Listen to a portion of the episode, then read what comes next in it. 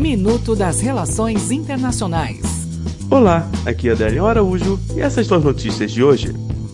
Antitrust. Google é multada em 1 bilhão e meio de euros pela União Europeia. A empresa foi punida por abusar de sua posição dominante no mercado para forçar sites de terceiros a usarem seus serviços de publicidade Google AdSense, que coloca administra anúncios em páginas na web.